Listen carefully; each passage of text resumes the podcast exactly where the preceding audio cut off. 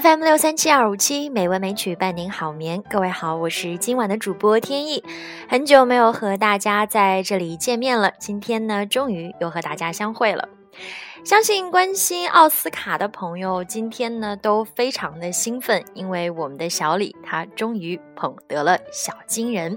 那在今天的节目里呢，我也想为大家来聊一聊迪卡普里奥他为梦想拼尽全力的人生。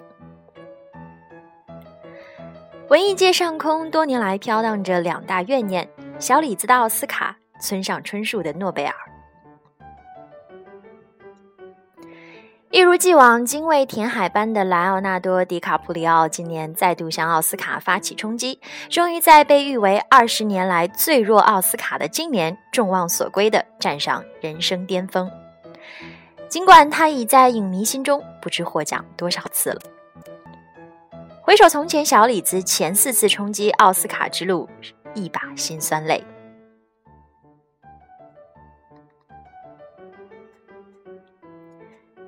小李子那时而渴望、时而羡慕、时而隐忍的面部特写，早已成了红遍网络的表情包。小李子与奥斯卡的爱恨情仇，媒体们替小李子的抱屈喊冤，亦成了大伙儿茶余饭后的谈资。好事者更是拿出了令影迷内心滴血的数据统计。在与小李子合作的演员中，诞生了十六个奥斯卡最佳男主角、十个男配角、八个女主角、三个女配角、六个导最佳演、三个最佳电影以及四个最佳剧本。富二代总是难以向世人证明自己的能力，貌美的演员也较难证明自己的演技。男神理查基尔每年媒体都说他绝对会在八十年代得到奥斯卡，事实证明他连提名都没有过。和后来的男神汤姆克鲁斯也是如此。此前民间普遍认为，太过迷人的外貌容易让人忽视他在演技方面的努力，故总与小金人无缘。小李子是万千少女心中的罗密欧，在世界最美五十人排名中，他荣登榜首。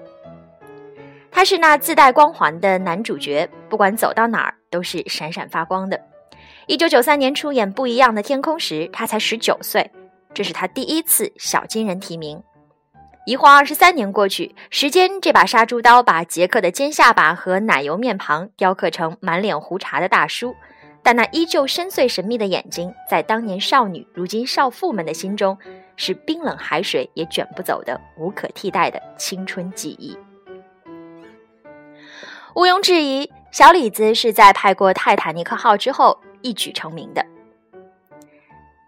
那一年，我上大一，在学校外围一家无证经营的破旧电影院里，我看到至少一百个学姐哭得抬不起头来，当然，我也很感动。再然后，和无数少女一样，小李子的海报贴满了学校女生宿舍的墙壁，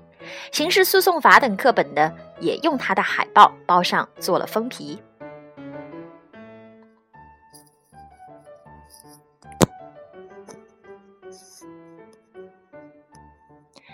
男生们也都绝望的感受到，这个吐唾沫都能成为把妹招数的小子，将女生的胃口提高到了一个无法迎合的高度。是的，男人是嫉妒他的，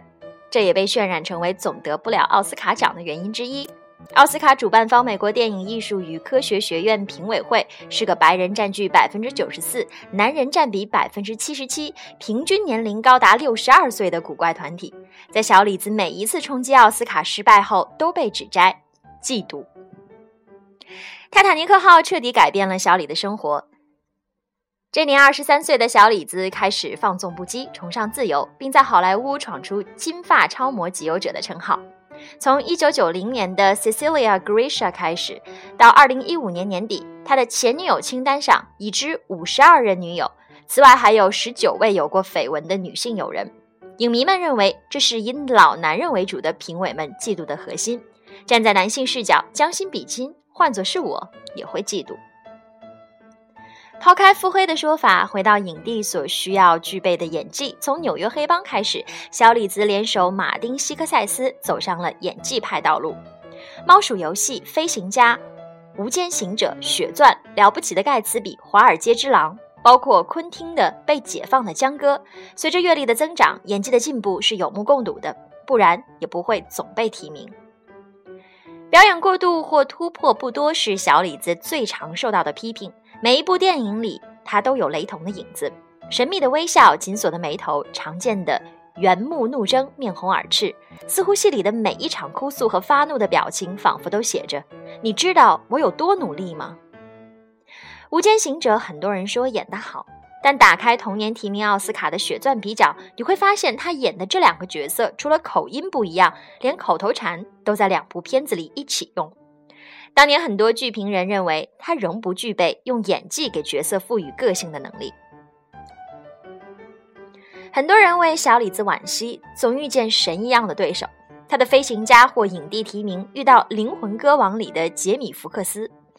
二零零七年，他的《无间道风云》和《血钻》双提名入围，结果输给了《末代独裁》里的老戏骨弗里斯特·惠特克。这两次的失意，评委嫉妒说无疑是不成立的。技不如人就是技不如人。在我看来，《华尔街之狼》是小李子表演的巅峰，但那年他遇到了全面打通任督二脉的马修。在《华尔街之狼》里，马修和小李子捶胸那段对手戏，高下立判。当年小李子输给了马修在达拉斯买家俱乐部的里的表演，更是理所应当。